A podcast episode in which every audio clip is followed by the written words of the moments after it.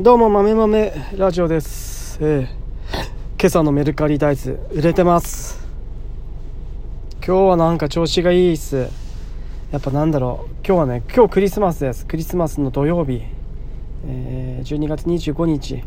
やっぱあれですよね。やっぱ24金曜日の24日のクリスマスイブってやっぱみんな忙しすぎますよね。だからなんかあそっかそっかと。で一段落ついてプレゼントもあげて食事もしてみんなでワイワイやってでお休みの朝ちょっと遅めの昼間にみんなこう注文をしてくれたんじゃないかなっていう感じでえっ、と10時10時11時午前10時11時昼ぐらいに、えー、と連続して大豆の注文が入りました。めっちゃくちゃ嬉しい。えーでえっと、僕セールで、えっと、チ、えっと、900g 900g1 キロ2キロ4キロ1 0キロとか8キロとか25キロとかいろいろこうキロ数で商品分けているんですが 900g お試し価格としてめちゃめちゃ安く設定してるんですよね今。で2キロ買うよりも 900g2 つ買った方が安いんですよ。あの大体あの割るとね。でその 900g のやつを2つ買ってくれる人がいてさすが。さすがこのお買い物上手と思って、まあ、僕はそれでよくてあの 900g の商品を100個一応100個用意して限定で用意して全部 900g で買われちゃうと大赤字になるんであのお試しのお試しで買っていただけるなら安く利益はほとんどないんですけど、えーお試しで大豆って大豆を初めて煮て食べてみるとか豆乳で買ってくれる豆乳を飲んでくれるとか味噌を作ってみるとかっていうので買ってくれるんであれば本当に嬉しいです。そういうのを初めて体験してみるっていうのは本当にあの貴重なことだし大事なことだし僕にとっても嬉しいことなので、えーそういうものがいあの僕には利益あんまなくてもいっぱい売れてくれるっていうのはあの多分裾野を広げる活動になると思うのでめっちゃ嬉しいっていうのでまずこれで一つ、まあ、あと裏でこうちょっとこうと腹黒い自分の考えとしては、えっと、結局利益少なくても、えっと、買ってくれる数が多ければ、えっと、評価数が上がるんですよね。あの僕まだ始めて1ヶ月経ってないので20日20日経ちましたメルカリで大豆を売り始めて。で評価低いとやっぱり人ってこう不信感が出てくるじゃないですか。なので初めの方に僕に僕の大豆買ってくれた人本当に貴重な存在で大大切なんですけど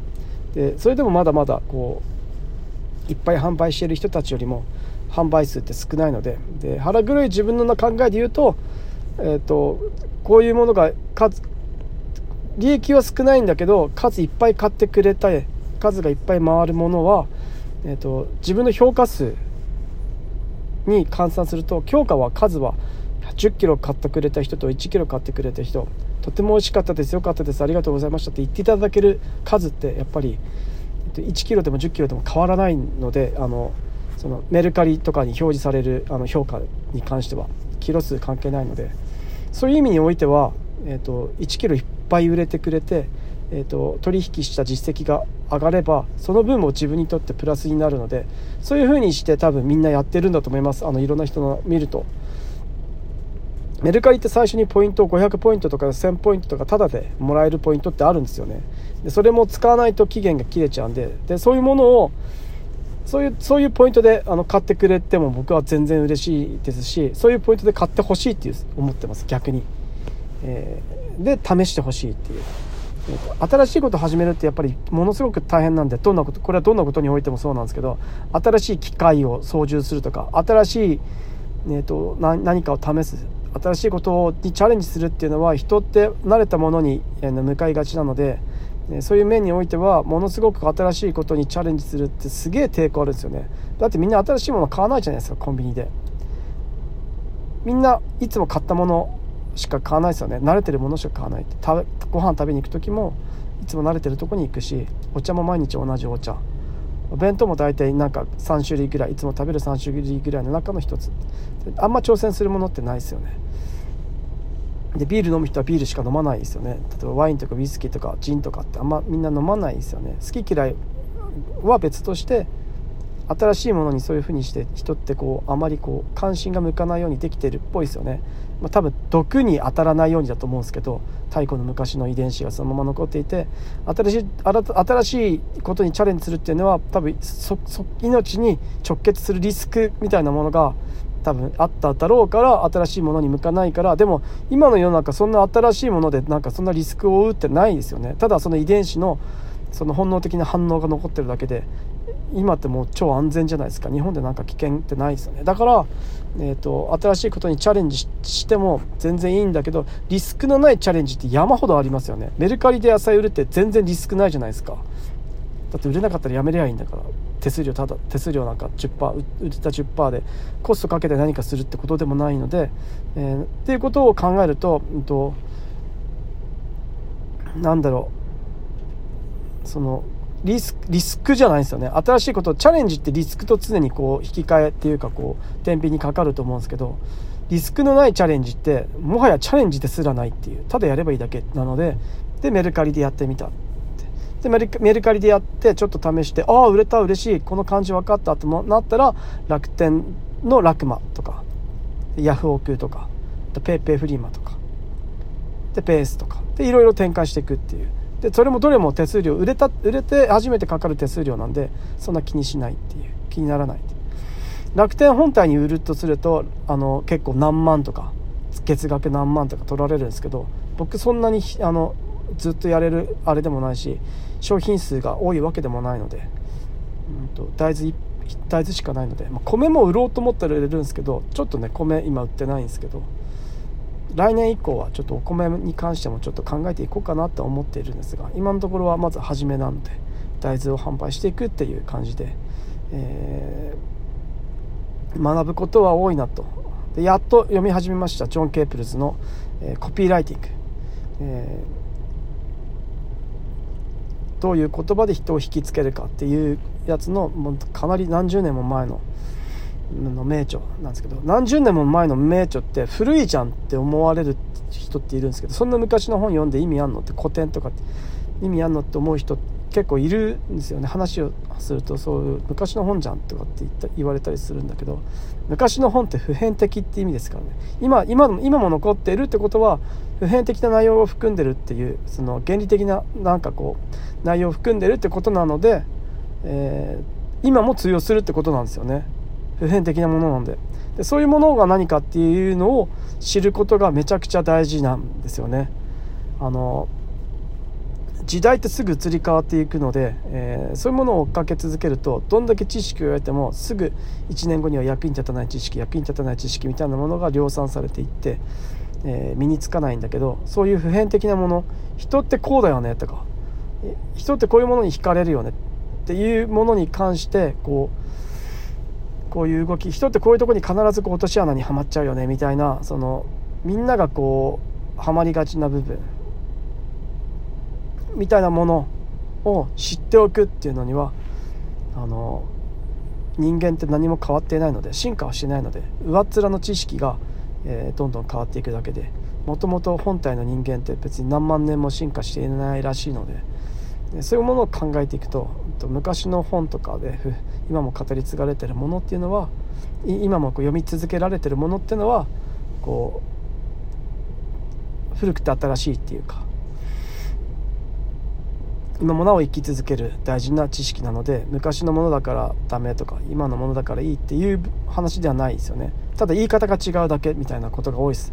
大体ビジネス書とかと大抵そうですよね。何冊か読めば大体、大体本とか多分ね、100冊ぐらい読むと、ああ、なんかこれ全部一緒じゃんって思ってくるんですよね。あとはなんか上っ面の味、なんか上っ面の、み、なんか、こうデコレーションが変わるだけで中身みんな一緒みたいな。言い方違うだけじゃん、これ、みたいな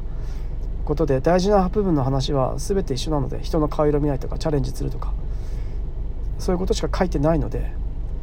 一緒なんですよね。やるべきことをただやるって人に流されないみたいなことしか書いてないですよねビジネス書とか。あとやり続ける続けることが大事って。それしかないんですよね。多分それしかないんだと思います。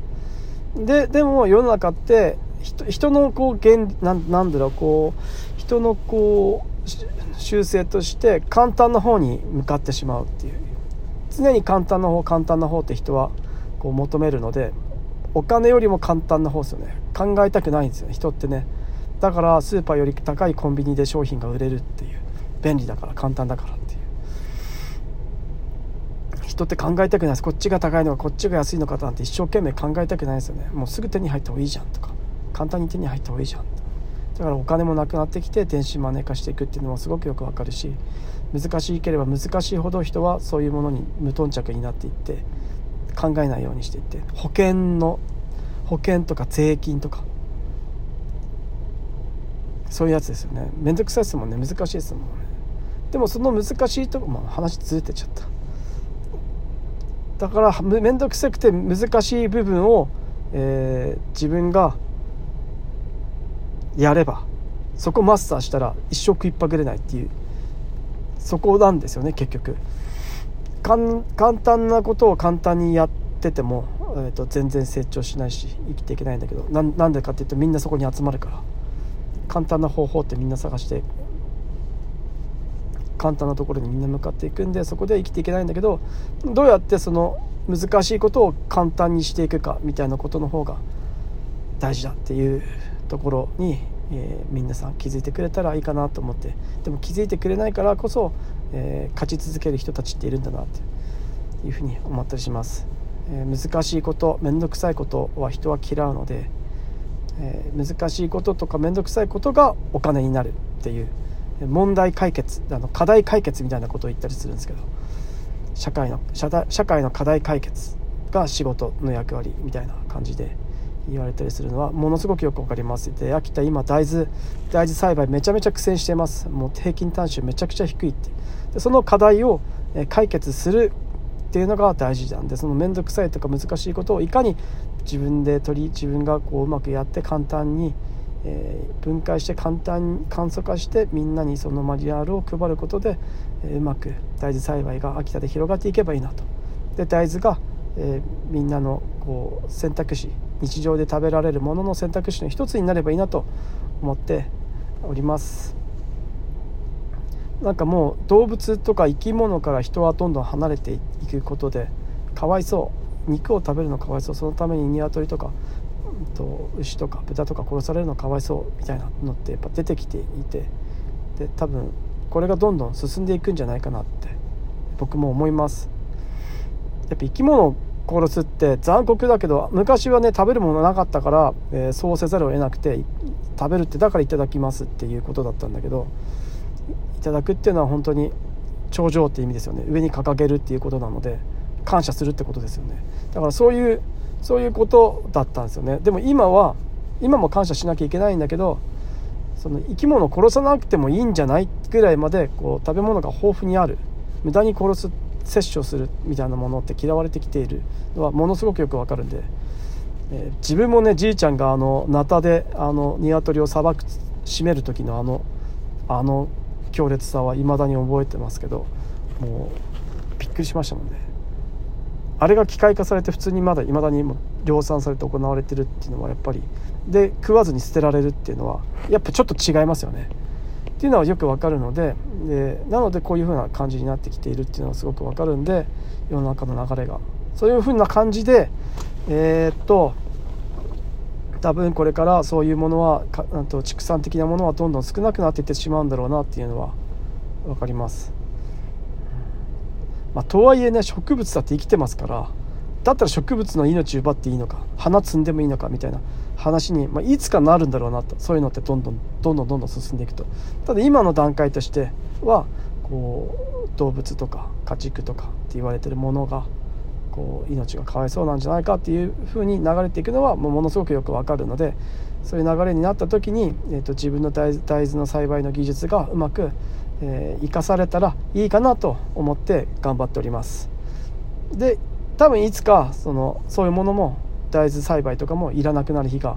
来たりするんですかね。僕が生きてるうちか生きてないうちかよくわからないけどそういう風な流れになっていくんだと思います。タバコも酒も飲まない人類がいつか人なんかこう世界が出てくるんですかね、うん、ということで以上「豆豆ラジオ」でした。大豆入れてよかったじゃあねまたねバイバイ。